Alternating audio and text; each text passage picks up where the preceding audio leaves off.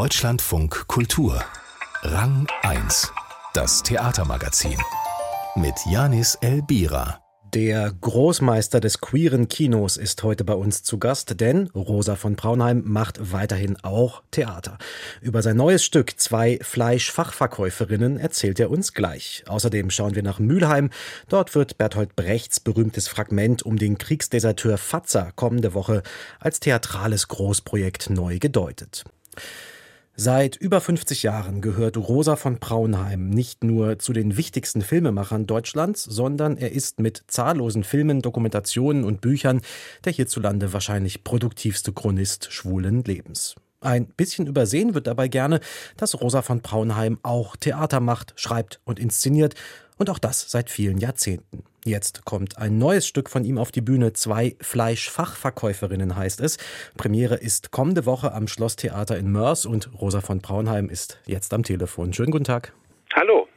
Zwei Fleischfachverkäuferinnen. Die Zunge stolpert ein bisschen bei dem Titel. Ähm, Rosa von Braunheim, es gehört zu ihrer Arbeitsweise, dass sie immer ganz nah an den Menschen und Orten sind, die dann zum Beispiel in ihren Filmen auftauchen, durch viel Beobachtung, durch lange Interviews. Haben Sie diesmal auch Gespräche über den Rand der Fleischtheke hinweggeführt?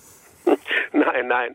Äh, also ich hatte zwei Schauspielerinnen, die mich dazu angeregt haben. Da kam die Idee, das kam da nicht dazu, dass ich das mit denen gemacht habe, aber das war sozusagen die Initiation. Und was hat die ausgemacht, die beiden Schauspielerinnen, dass dann diese beiden Figuren ihres Stückes, Karina und Zara Chichi, so heißen die, nach ihnen quasi modelliert wurden? Ja, nein, das ist bei mir immer assoziativ. Also da kann ich nicht direkt sagen, dass die was da mit dem zu tun hatten. Das war sozusagen auch sehr entfernt von denen. Aber es hat mir Spaß gemacht, das denen zuzuschreiben. Hm. Wenn man sich diese beiden Hauptfiguren im Stück einmal anguckt, zwei vermutlich ein bisschen ältere Damen mit Schürze und Häubchen, die knicksen, wenn ihre Stammkundin Frau Müller den Laden betritt, die aber auch philosophieren über das Töten. Wenn wir schon Tiere töten, dann ist es auch nicht weit, Menschen zu töten, heißt es da einmal. Eine Anleitung zum Veganismus ist das Stück aber trotzdem nicht, oder? Nein, nein. Ich habe mich mit Kannibalismus in einigen Arbeiten beschäftigt. Das hat mich sehr fasziniert, weil das ja weltweit in unserer Kulturgeschichte eine Rolle gespielt hat. Das fand ich immer interessant und besonders jetzt bei der Überbevölkerung. Sollten wir einander mehr aufessen, oder? ja, ich meine, das äh, würde nicht schaden, ne? Eat the rich oder sowas. Also es gibt ja immerhin in dem, in dem Stück auch eine Stelle, an der es heißt, wenn alle Menschen sich wirklich ernst nehmen würden, dann wäre unsere Welt viel besser, friedlicher, ökologischer, gerechter. Wäre nicht auch viel damit gewonnen, wenn man sich ein bisschen weniger ernst nehmen würde? Sicher auch, ja. Da gibt es viele Ansätze, dass die Welt besser werden würde. Man dachte ja auch, wenn Frauen die Welt regieren, dass es besser wäre, aber ich glaube, das ist auch eine Illusion. Äh, dass diese beiden Frauen dazu nicht geeignet sind, das merkt man relativ schnell. Die fallen übereinander her, auch über ihre Stammkundin. Die wird dann ermordet und taucht aber auch dann über ihren Tod hinaus wieder auf. Das Ganze hat die Züge einer großen Groteske. Ja, es wird gemordet, gefressen, gesungen.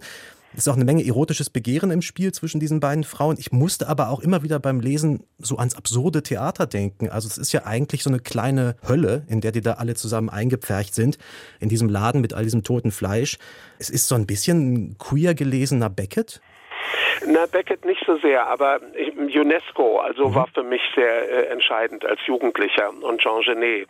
Das waren so das Theater, was mich sehr geprägt hat, vielleicht bis heute. Ich meine, ich mache das aus dem Bauch heraus. Ich sage ja auch immer, nicht ich schreibe die Stücke, sondern es schreibt mich.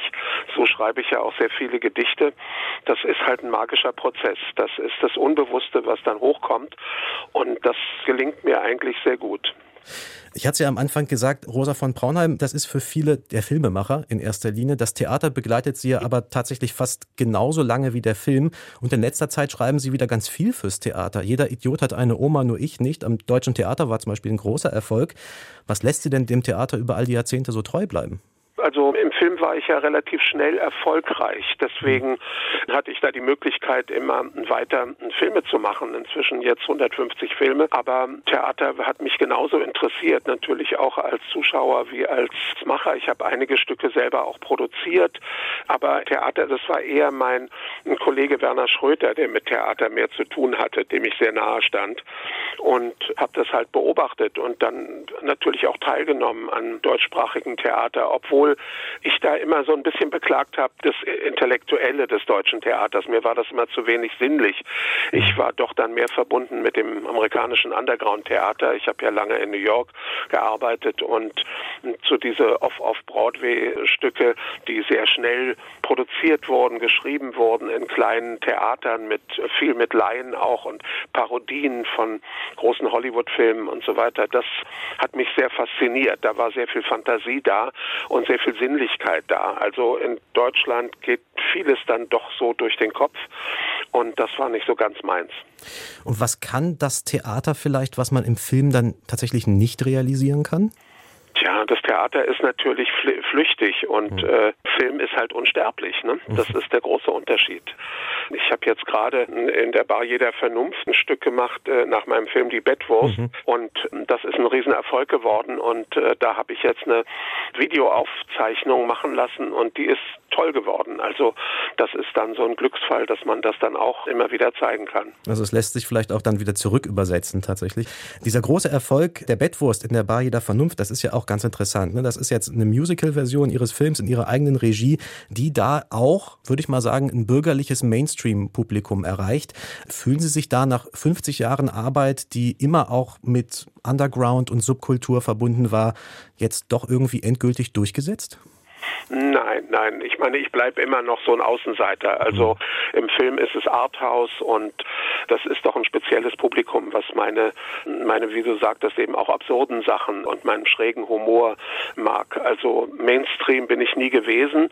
Hätte ich nichts dagegen gehabt, Millionen zu verdienen mit Filmen, aber das ist mir nicht gegeben. So bin ich mir selber treu geblieben mit meinen doch sehr ja, künstlerischen, vom so Avantgarde-Anspruch ist das geblieben und das, ähm, ich meine, ich habe das Glück, dass ich immer wieder eine Fernsehanstalten, Filmförderungen fand, die mir das ermöglicht haben, dass ich halt, Film kostet ja was, dass ich immer wieder Filme machen konnte und das seit 50 Jahren und auch davon leben konnte. Das ist ein großes Geschenk. Frage zum Schluss vielleicht, wenn man nochmal zurückblickt. Es gibt gegen Ende des Stücks eine ganz wunderbare Textpassage, finde ich. Da heißt es, ich kann nicht immer vor dem Tod weglaufen. Meine teuren Taschen sind zu schwer und mein Schmuck klimpert so laut, dass es alle mitbekommen, wenn ich auf der Flucht bin. Ich sterbe lieber in Schönheit als gar nicht. Rosa von Braunheim, Sie werden kommenden Monat tatsächlich 80 Jahre alt und das Verhältnis zum eigenen Tod, das haben Sie mir immer wieder ganz offen thematisiert. Jetzt sind Sie entgegen aller Todessehnsucht, die Sie früher oft betont haben, tatsächlich alt geworden und sind gleichzeitig so produktiv wie eh und je. Ist eigentlich super, oder? Ja, es ist ein Geschenk. Ich meine, besonders wenn man dran denkt, dass ich natürlich durch die AIDS-Krise gekommen bin, ja. wo ich ja sehr, sehr aktiv äh, beteiligt war im Kampf gegen AIDS und für Safer Sex. Ich habe viele Filme gemacht und Auftritte gemacht. Das war eine fürchterlich, fürchterliche Zeit, wo viele, viele gute, begabte, tolle Freunde gestorben sind. Also, dass ich das überlebt habe, ja, ich weiß auch nicht warum. Aber Sie haben wahrscheinlich noch viel vor. Woran arbeiten Sie aktuell? Ach, das sind so viele. Ich habe mindestens so, so 20 Projekte, die zum Teil entwickelt sind. Zum Teil gibt es Skripte. Es gibt ein Filmprojekt über eine Domina, die bei mir im Haus 20 Jahre praktiziert hat und mit der ich äh, befreundet bin. Das Projekt heißt 20 Jahre an der Peitsche. Das würde ich sehr gerne machen. Da bin ich im Gespräch mit Fernsehsendern. Es gibt ein Filmprojekt über die Jugend von Hitler, der befreundet war mit einem Musiker in Linz, mit dem er dann nach Wien gegangen ist. Eine sehr homoerotische erotische Beziehung, die sehr viel aussagt über diesen Menschenfresser Hitler, der Menschen eben, besonders schwache Menschen manipuliert hat. Das sind nur zwei von vielen Stücken. Natürlich immer wieder Theaterprojekte und ich schreibe sehr viel Gedichte, habe meinen ersten Roman jetzt veröffentlicht, mhm. Hasen Pupsiloch im Martin Schmitz Verlag, der ist gerade rausgekommen. Und vier Stücke sind ja im Fischer Verlag rausgekommen, die auch in Buchform erschienen sind. Also noch viel Arbeit für die mindestens kommenden, ich sag mal 20 Jahre. Aber erstmal kommt ein neues Stück auf die Bühne. Zwei Fleischfachverkäuferinnen. Uraufführung in der Regie von Damian Popp am Schlosstheater Mörs ist am 14.10. 600 Seiten Material liegen im Brecht-Archiv. Einige davon in Reinschrift, aber auch Notizen auf Packpapier oder Servietten. Vier Jahre lang arbeitete Bertolt Brecht an seinem Stück Der Untergang des Egoisten Fatzer. Fertig wurde er nicht, doch das Fragment, das ist Legende.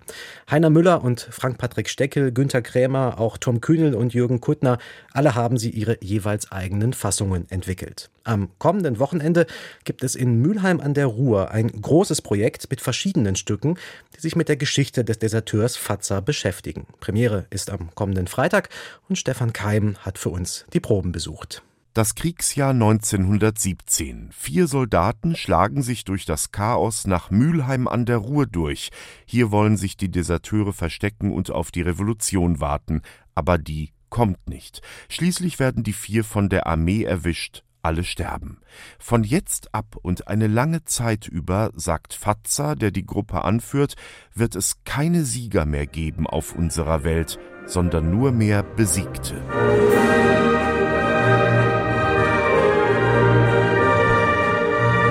Auf der Bühne der Mülheimer Stadthalle tragen die Soldaten schwarz-weiße Puschelkostüme. Der Krieg erscheint stark stilisiert in der Inszenierung von Philipp Preuß. Ein Fernsehreporter steht an der Rampe, während eine Windmaschine ihn anpustet. Er heißt Bert und berichtet von der Front. Was der Untergehende sagt, das ist wertlos. Wozu wissen, wer wen zerfleischt, wenn beide dem Tod sicher sind? Wertlos ist das Gewäsch der Unglücklichen. Das Theater an der Ruhr liefert eine von drei Inszenierungen. Hier geht es im Kern um Brechts Text. Der eiserne Vorhang fährt rauf und runter, ebenso Gasevorhänge. Es gibt Videoprojektionen und Musik von Schostakowitsch bis Tonsteine Scherben. Eine assoziative Annäherung an das Fatzer-Fragment. Es nützt dies Boot bauen bei vertrocknendem Fluss. Wenn ich euch essen sehe, sehe ich hinter euch andere verdauen aber mich sehe ich nicht essen. Aber verlangt das Publikum, das seit einem halben Jahr nonstop mit Kriegsmeldungen aus allen Medien bombardiert wird, wirklich nach einem Theaterabend über dieses Thema? Sven Schlöttke, Geschäftsführer und Mitglied der künstlerischen Leitung des Theaters an der Ruhr, antwortet: Es ist am Ende ein sehr kulinarischer, sehr warmer und verbindender Ansatz, den wir verfolgen. Und durch die unterschiedlichen Ästhetiken, die zu sehen sind, entsteht, glaube ich, auch etwas Kurzweiliges in der Beschäftigung, weil ich ja nicht anderthalb, zwei Stunden Stücke jeweils sehe, sondern eigentlich 40 bis 45 Minuten verweile an einem Ort und dann geht's weiter und ich sehe was ganz anderes aus einer ganz anderen Perspektive. Das Publikum wird in drei Gruppen aufgeteilt. Jede besucht alle Performances in unterschiedlicher Reihenfolge. Im Kammermusiksaal der Stadthalle probt die Autorin und Regisseurin Christine Umfenbach ein Stück, das zwar von Brechts Text ausgeht, doch im Fokus stehen fünf Frauen zwischen 10 und 74 Jahren aus Mülheim an der Ruhr. Eine Schauspielerin des Theaters an der Ruhr ist dabei, eine Musikerin aus der Ukraine, eine Geflüchtete aus Syrien mit ihrer Tochter und eine Zeitzeugin, die von den Erlebnissen ihrer Eltern im Nationalsozialismus erzählt. Christine Umfenbach. Das hatte damit zu tun, wer sozusagen mit dem Thema Krieg zu tun hat oder hatte.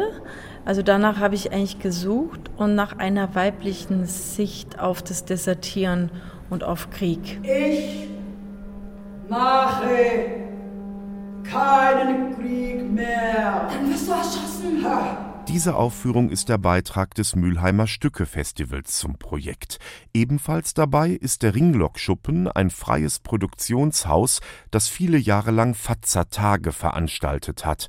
Nun hat es eine Choreografin der Gruppe Cocoon Dance engagiert. Raffaele Giovanola versucht etwas Ähnliches auch in einer Mischung aus professionellen Tänzern und Menschen aus der Stadt, alles Geflüchtete.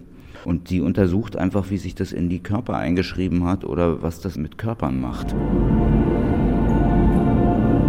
Das Tanzensemble bespielt das Foyer, und zwar den gesamten Raum. Das Publikum muss sich schon Mühe geben, wenn es die Tänzerinnen und Tänzer auf Distanz halten will. Sie werfen die Arme durch die Luft, viele Szenen haben etwas Kämpferisches. Dann gehen sie mit einer geöffneten Hand auf die Besucherinnen und Besucher zu, suchen den Blickkontakt, kommen näher. Berührungen sollen sie aber vermeiden, ruft ihnen die Choreografin zu. Wenn alle drei Gruppen die drei Performances gesehen haben, kommen alle zusammen. Es gibt ein großes Chorfinale, dann soll, sagt Sven Schlöttke, ein Fest beginnen. Ein Fest, bei dem alle ihre Erlebnisse und Gedanken austauschen. Ein Mensch wie ihr Das ist der Titel. Heißt ja, wir sind davon alle direkt oder indirekt betroffen. Dem Krieg, der ausbleibenden Revolution, den Gefahren des Desertierens setzt das Theaterprojekt die Idee der Gemeinschaft entgegen. Ja, man kann und darf miteinander essen, sich näher kommen, auch lachen. Ein Mensch wie ihr, das ist der Versuch, wirklich ein gesellschaftliches Forum zu bieten und es nicht nur zu behaupten. Und so wird Brechts 90 Jahre altes Fatzer-Fragment in Zeiten des Krieges plötzlich wieder ganz gegenwärtig. Stefan Keim berichtete von den Proben zu Ein Mensch wie ihr, einem Theatergroßprojekt in Mülheim an der Ruhr. Premiere ist am 14. Oktober. Die geniale Stelle. Christina Schulz ist Co-Intendantin am Theater an der Parkaue, dem Berliner Staatstheater für junges Publikum. Und ihre geniale Stelle war eine wohltemperierte Einladung zum Mitmachen. Meine geniale Stelle war ein Theatererlebnis im Tanztreffen der Jugend, als Seppe Bayens, ein belgischer Tänzer und Choreograf bei Ultima Ves, mit seinem Stück Invited eingeladen war, in dem ich auf eine Art und Weise, wie ich es zuvor nie erlebt habe, mich eingeladen gefühlt habe, Teil dieses Stückes zu werden. Durch eine sehr feine, feinsinnige, berührende Art, in der Menschen ein sehr vielfältiges, aus Laien zusammengesetztes Ensemble mit feinen Gesten eingeladen hat, sich zu beteiligen, ohne dabei in irgendeiner Form dieses, was man ja im Theater manchmal kennt, oh Gott, jetzt muss man irgendwas mitmachen und dann, dann, dann zieht man sich zurück und hoffentlich sieht mich niemand und das war komplett aufgelöst.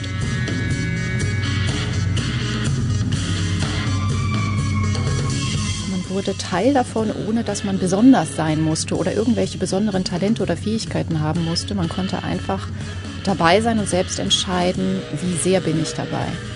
Und das war unterlegt mit Musik, mit einer Energie vor allen Dingen, die einen eingeladen hat, äh, Teil eines, eines Größeren zu werden. Es ging eigentlich um Bewegung. Also man trug gemeinsam so ein ganz dickes Schiffstau das sehr lang war und wie so eine Schnecke gelegt war. Das musste man tragen. Man war also beteiligt in der körperlichen Arbeit, eigentlich dieses Bühnenbild anzulegen und zu verändern permanent. Und gleichzeitig gab es am Ende einen Ring, in dem man eingeladen wurde, auf die andere Seite zu gehen oder sich an einen anderen Ort zu bewegen innerhalb dieses Rings. Und es gab keine Möglichkeit, sich nicht darauf einzulassen. So habe ich das empfunden. Und alle Menschen sind anschließend wahnsinnig glücklich aus diesem Theatererlebnis gekommen.